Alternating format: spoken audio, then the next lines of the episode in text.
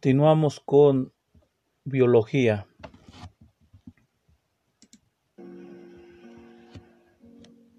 Hasta finales del siglo XVIII no existe la vida.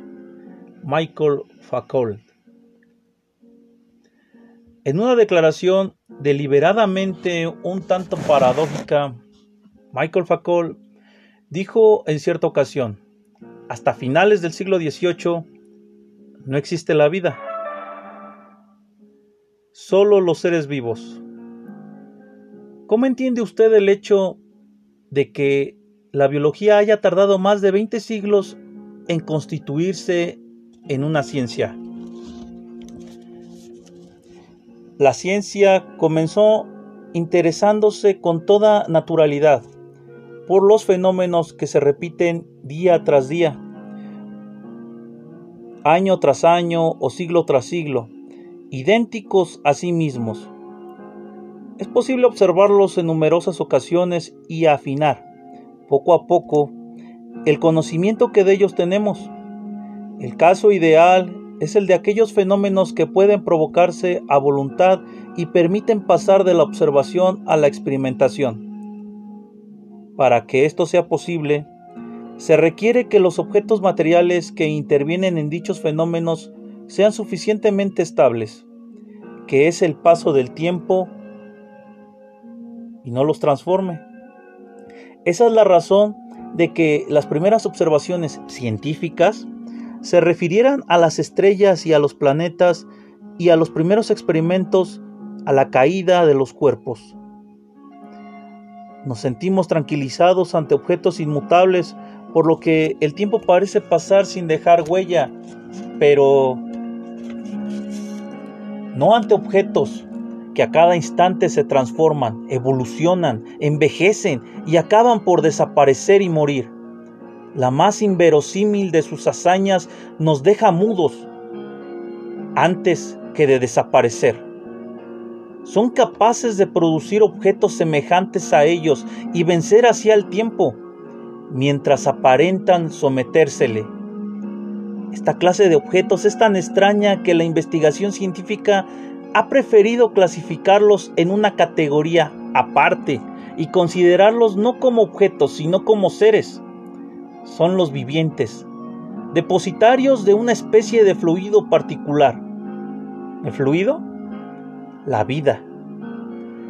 Pero al utilizar este concepto, este concepto se admite implícitamente que los objetos dotados de vida disfrutan de un privilegio negado a los demás. Lo que sucede en ellos no sería solo el resultado de la acción de las fuerzas naturales, gravitación, fuerza electromagnética, fuerzas nucleares, etc., sino también el de otro poder misterioso. En la actualidad, esta visión puede considerarse inútil, vivos o no. Todos los objetos están sometidos a idénticas interacciones. Así, por ejemplo, clasificamos el cristal entre los objetos llamados inanimados. En su seno se desarrollan, sin embargo, fenómenos resultantes de la acción de las mismas leyes naturales que las que actúan en los fenómenos que se producen en el interior de una bacteria, una planta o un animal, clasificados entre los seres vivos. La diferencia entre seres inanimados y vivos deriva de su nivel de complejidad y, por tanto, de los poderes que les otorga dicha complejidad. No existe frontera entre ambas categorías, sino simplemente una continuidad hacia una complejidad cada vez mayor. El pensamiento científico puede, por tanto, ahorrarse la palabra vida, pues la vida no aparece de forma súbita, se construye etapa por etapa, gracias a la aparición de una complejidad creciente. Entonces, ¿qué distingue al ser vivo de la materia bruta? ¿Por qué decir que la materia es bruta? ¿Por qué? Un núcleo de helio, con sus dos protones y sus dos neutrones, es ya un objeto en el que se dan múltiples interacciones, con seis protones y seis neutrones. un núcleo de carbono alcanza un nivel de complejidad mayor que le otorga nuevos poderes. Y esta progresión prosigue sin solución de continuidad hasta esas estructuras hipercomplejas que con ciertos objetos como las materias, su complejidad es tal que son capaces de múltiples metabolismos. Respirar, digerir, reaccionar. ¿Nos suena, verdad? Un día, accidentalmente, este hermoso edificio se cuartea, se disuelve, desaparece en el que estamos ahora mismo. Pero, ¿por qué hablar de muerte una vez desechada la palabra vida? Sin embargo, es más cómodo conservar esta palabra, al menos de manera provisional. Pero al decir que la vida se ha construido etapa por etapa, que ha avanzado hacia una complejidad cada vez mayor, ¿no corre usted el riesgo de reintroducir la finalidad? ¿No está usted haciendo como si la naturaleza obedeciera a un plan fijado de antemano? La regla del juego, del razonamiento científico consiste en explicar el mañana por el hoy Nunca, nunca de los nunca el hoy por el mañana. Imaginar que la naturaleza tenía un plan es aceptar el finalismo, admitiendo que los acontecimientos actuales tienen por causa el estado programado para más tarde.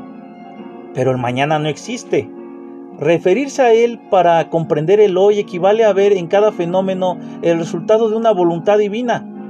Todo se explica, pero nada es previsible si admitimos el capricho de los dioses, el empeño de la ciencia consiste en luchar contra esa respuesta demasiado fácil a nuestros interrogantes. No hay, pues, misterio de la vida, y las leyes de la naturaleza que operan en el cuerpo humano son exactamente las mismas que actúan en una máquina. En el nivel de las partículas elementales, todo ocurre de manera idéntica. El cuerpo es, por supuesto, infinitamente más complejo que una máquina. Y, sobre todo, vuelvo a repetirlo, el organismo es el resultado de una larga evolución que lo ha hecho tal cual es sin un objetivo. Una máquina se construye en función de un fin bien definido y plasma en la realidad un proyecto de su constructor.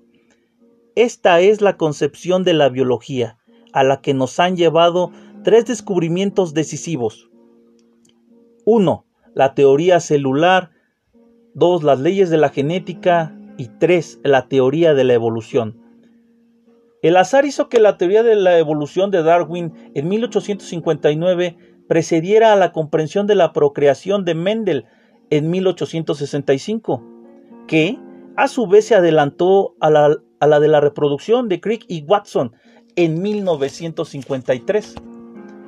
Actualmente podemos dirigir una mirada lúcida a los objetos llamados vivos, remomerando en su orden lógico. El soporte de la información genética, el ADN, y la capacidad de esta molécula para desdoblarse y, por tanto, la de los seres dotados de ella para reproducirse. El mecanismo de la procreación los seres sexuados transmiten a sus descendientes la mitad de sí mismos. Cada progenitor envía a cada hijo una copia de la mitad del patrimonio del que él está dotado. O ella. No hay un reparto entre los hijos, en el sentido de que lo transmitido a uno puede muy bien transmitirse al siguiente, pero sí se da una distribución a cada uno de aquello que posee cada progenitor. El principal efecto del proceso de procreación es el de producir siempre seres nuevos, gracias a la intervención de un proceso aleatorio. Teoría de la procreación formulada por Mendel.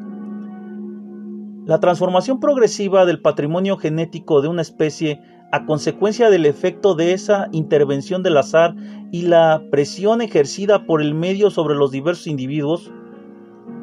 Teoría de la evolución formulada por Darwin Detengámonos un momento en esta última. ¿Posee la evolución un sentido? ¿Cuál es su motor? La evolución. La evolución tiene dos motores.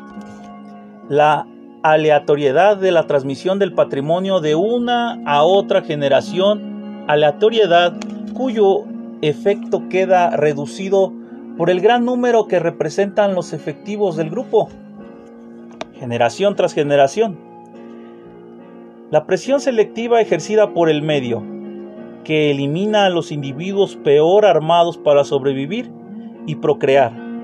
Presión cuyo sistematismo ciego es atenuado por la oportunidad concebida a algunos seres deficientes para mantenerse y aportar soluciones nuevas a los problemas que afronta la especie. La historia del universo es un impulso permanente hacia una complejidad cada vez mayor. Su hipercomplejidad da al ser humano un poder que solo él posee, la capacidad de ir comprendiendo poco a poco el universo y transformarlo localmente. Esa transformación local es algo que los biólogos saben hacer ahora en el nivel genético. ¿Debemos aprobar sus manipulaciones? Ahora que hemos comprendido en qué consiste la entrega del testigo biológico entre generaciones, somos efectivamente capaces de actuar y modificar ese testigo.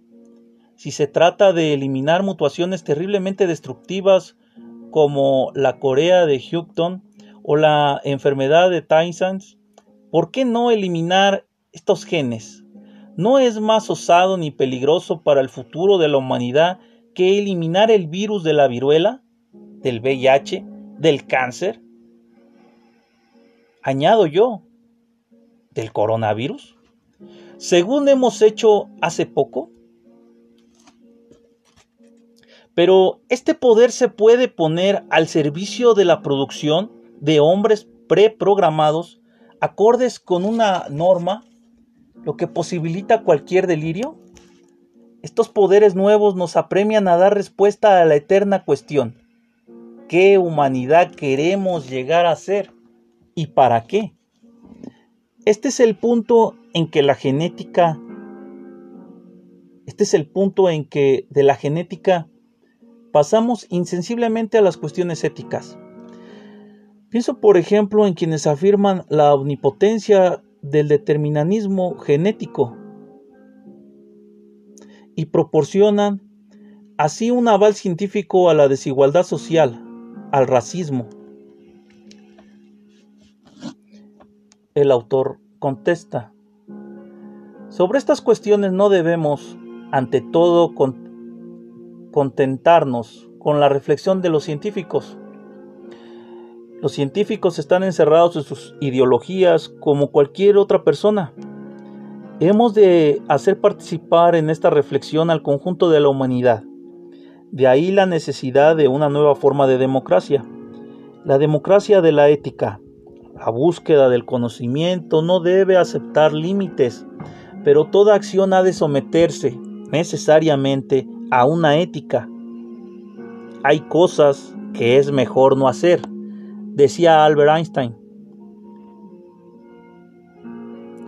Jan Bernan, presidente durante 10 años del Comité Consultivo de Ética, dijo que la revolución biológica da al hombre tres dominios, el de la reproducción, el de la herencia y el del sistema nervioso. ¿Qué opina usted? Sí, esto afecta al hombre en lo más hondo. Esa es también la razón de que Jan Bernan definiera los cuatro principios de la bioética. El respeto a la persona, el respeto al conocimiento, el rechazo del lucro y la responsabilidad de los investigadores. Con eso terminamos biología.